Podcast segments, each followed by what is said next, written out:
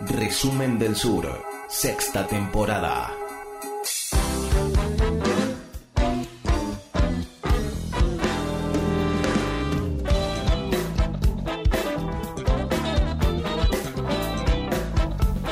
Seguimos al aire del Resumen del Sur Radio. Eh, recuerden que también tenemos redes sociales, tenemos Facebook, Instagram, Twitter, tenemos la web, resumendelsur.com y también nos pueden escuchar si se quedaron con ganas, si quieren repetir esto, si quieren eh, ponerlo en el aula, son docentes, si quieren saber, escuchar a los mejores analistas, ponele pongan allí en Spotify nuestros podcasts sobre los distintos temas. ¿Desde casa? Claro, ahí Una está. muy buena idea. Ahí está, ponen el podcast de Resumen del Sur y se escuchan, por ejemplo, se escuchan qué, es lo que pasa en Rusia a partir, no, a partir no, aprovechando el marco del coronavirus, también pasan cosas, por ejemplo en Rusia.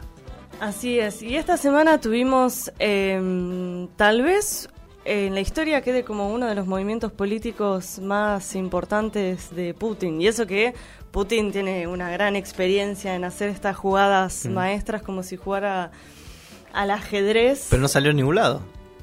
Eh, pero va a salir en el resumen del sur. Ahí está. ¿Qué, qué dije? ¿Qué, mm, qué es lo que está pasando en, Rusia? ¿Se acuerdan que estábamos hablando de la reforma constitucional? Esta reforma que el 15 de, eh, de enero Putin dijo que quería llevar a cabo esta reforma constitucional para modificar algunas cuestiones. Una de esas cuestiones, tal vez la más importante, iba a ser limitar la cantidad de mandatos presidenciales a dos.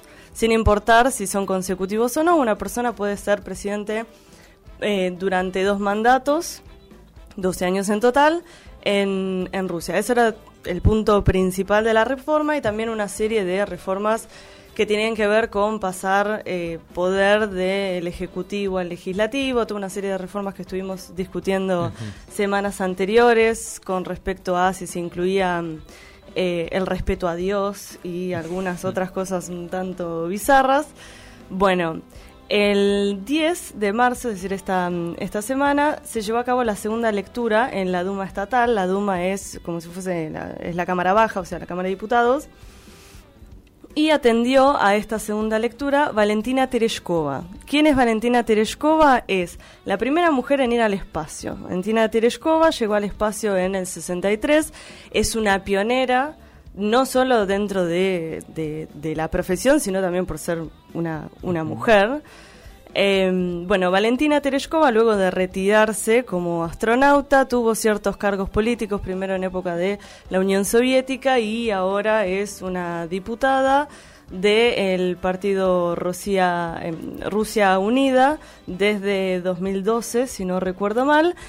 Y en realidad es una figura más bien más eh, política, es más eh, para para mostrar apoyo por su por la importancia Claro, que- emblemática sería. Claro, por la importancia de, de- de su figura, más que realmente por lo que hace a nivel político. Pero inteligente debe ser, Ima. Y yo no creo que una persona Que de- llegó tanto. que llegó a ser astronauta mujer en el 63 eh, tenga problemas de aprendizaje. Y empuje, pero, ta empuje tampoco. Pero eh, la cuestión política, la opinión política o la ideología política, eso... Eh, sabemos que es independiente de, del coeficiente intelectual. Bueno, vamos a escuchar primero lo que decía Valentina y luego vamos a discutir un poco de las repercusiones de, de su discurso. Repito, Propongo eliminar las limitaciones a los mandatos presidenciales o incluir en uno de los artículos del proyecto de ley una disposición según la cual, tras entrar en vigor la nueva constitución, el presidente actual, igual que cualquier otro ciudadano, tendrá el derecho a postularse al puesto de jefe de Estado. Resumiendo, ¿qué es lo que propuso Valentina Tereshkova? Lo que propone es que una vez que se apruebe la Constitución, que dicho sea de paso, eh, Putin dijo que las reformas constitucionales se van a aprobar siempre y cuando el pueblo le decía así en el referéndum que se va a llevar a cabo el 22 de abril. Tereshkova está asumiendo que esto va a ocurrir. Propone que con la nueva constitución se resetee o se haga una apuesta cero de eh, del actual presidente, actual presidente Vladimir Putin, que ya tiene dos cargos consecutivos y cuatro en total, que vuelva a foja cero, con lo cual podría volver a candidatearse en el 2024. y no solo puede volver a candidatearse en el 2024, sino que como vuelve a foja cero, y es un máximo de dos mandatos, podría candidatearse en 2024 y luego otra vez en 2030. Es decir, que Bueno, tendríamos pero todo en el marco de la ley. todo, to- sí, todo legalizado, por supuesto. Si seguimos con estas especulaciones, eh, Putin puede llegar a ser presidente hasta el 2036 y tendría 83 años. Tendría un total de 32 años como presidente de Rusia y 83 años de, de, de vida. Sería el gobernante que más años estuvo después de Stalin, que estuvo 29 años, Catalina la Grande, que estuvo 34, Pedro el Grande, que estuvo 39, eh, 39 sí, perdón, e Iván III. Iván III, el Iván el abuelo... Terrible. ¿Ese es no, el ese terrible, es no? cuarto. Ah. ese es Iván IV. Iván IV no estuvo tanto tiempo como, como se cree porque tenía problemas de salud y se murió.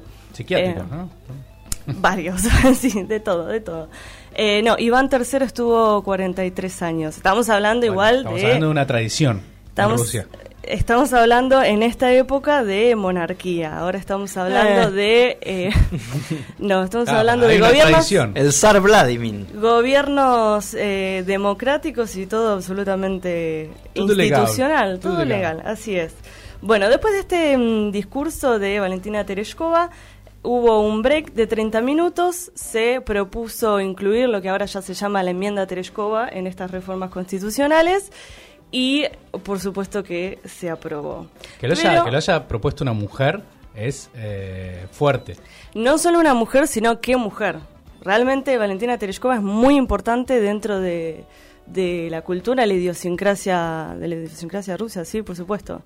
Em, y Putin, que estaba dando vueltas ahí por, por la Duma, decidió acercarse y también dar, dar un pequeño discurso. Vamos a escuchar qué es lo que decía en la perspectiva a largo plazo, la sociedad tiene que tener la garantía de que el cambio regular de poder está asegurado. Tenemos que pensar en las próximas generaciones. Por eso considero que no es apropiado eliminar de la Constitución la limitación a la cantidad de mandatos presidenciales. La segunda propuesta consiste en eliminar la limitación a cualquier persona, cualquier ciudadano, incluido el presidente, y permitir su participación en las próximas elecciones. Por supuesto que en elecciones abiertas y competitivas, y se sobreentiende, solo en caso de que los ciudadanos apoyen la propuesta y digan que sí en las elecciones abiertas del 22 de abril de este año. En principio es una opción que sería posible, pero con una condición, que el Tribunal Constitucional dé un dictamen oficial de que dicha enmienda no contradice los principios de la Constitución. Bueno, entonces, resumiendo qué es lo que decía Vladimir Vladimirovich, lo que dice es que eh, no habla, está... Habla muy, eh, muy parecido a un locutor que conocemos. Necesitamos, necesitamos de la mediación de, de nuestro querido Oso Mancini. Dicho sea de paso, muchas gracias por, por el doblaje y por, por la edición. Bueno, ah, no era Putin el que estaba hablando. no era. Putin, no. Y tampoco era Valentina Tereshkova la de antes.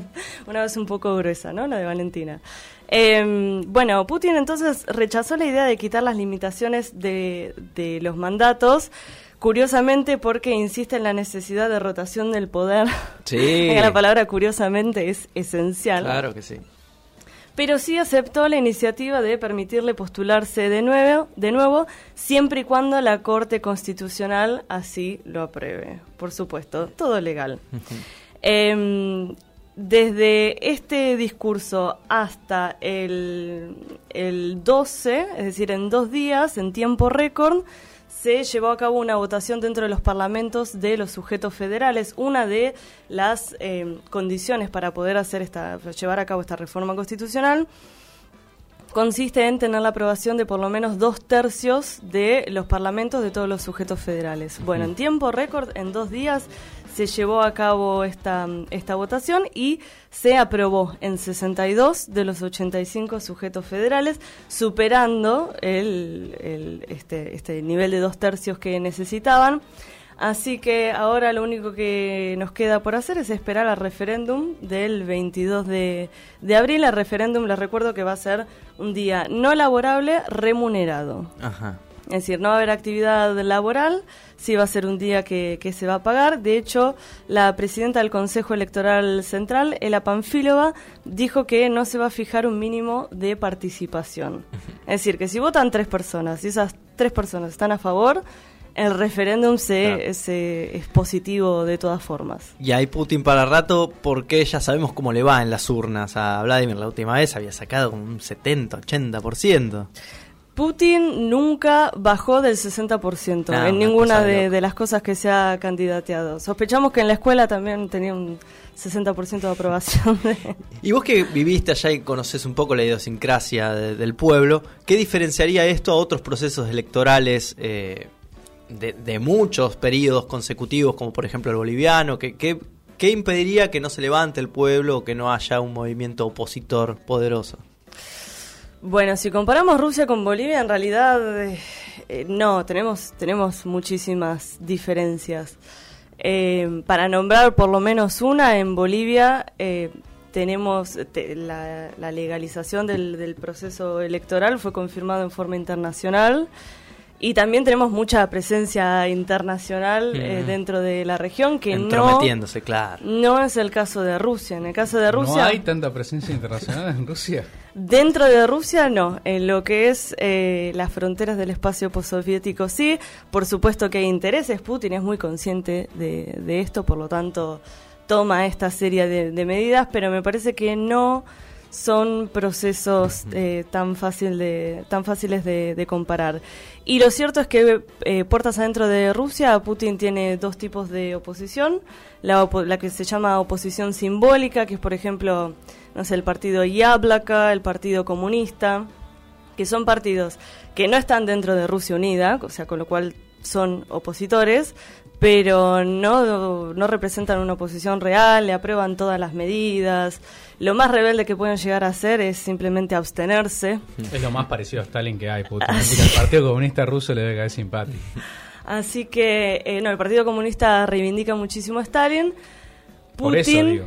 Putin es un poco más eh, medido con sus declaraciones. El Partido Comunista sale con la foto de Stalin a caminar por las calles sin ningún tipo de prurito. Eh, y luego la otra oposición, podríamos decir la oposición real, Navalny, Sobol, Yashin, todos estos, eh, que en realidad no son líderes, son, bueno, sí, podríamos decir, son eh, opositores, pero no tienen una plataforma uh -huh. política armada o que realmente tenga el apoyo suficiente como para que los ciudadanos rusos vayan a, a votar por ellos. Perfecto. Por lo tanto... Eh, sí, no es muy loco decir que vamos a tener eh, Putin para eh, por lo menos, no sé, 2036, si no tenemos ningún tipo de, de, de problema biológico, claro, alguna cuestión que pueda surgir en el medio, eh, probablemente tengamos Putin hasta el 2036. Muy claro, Noelia Pérez Ribabén y el Putin eterno.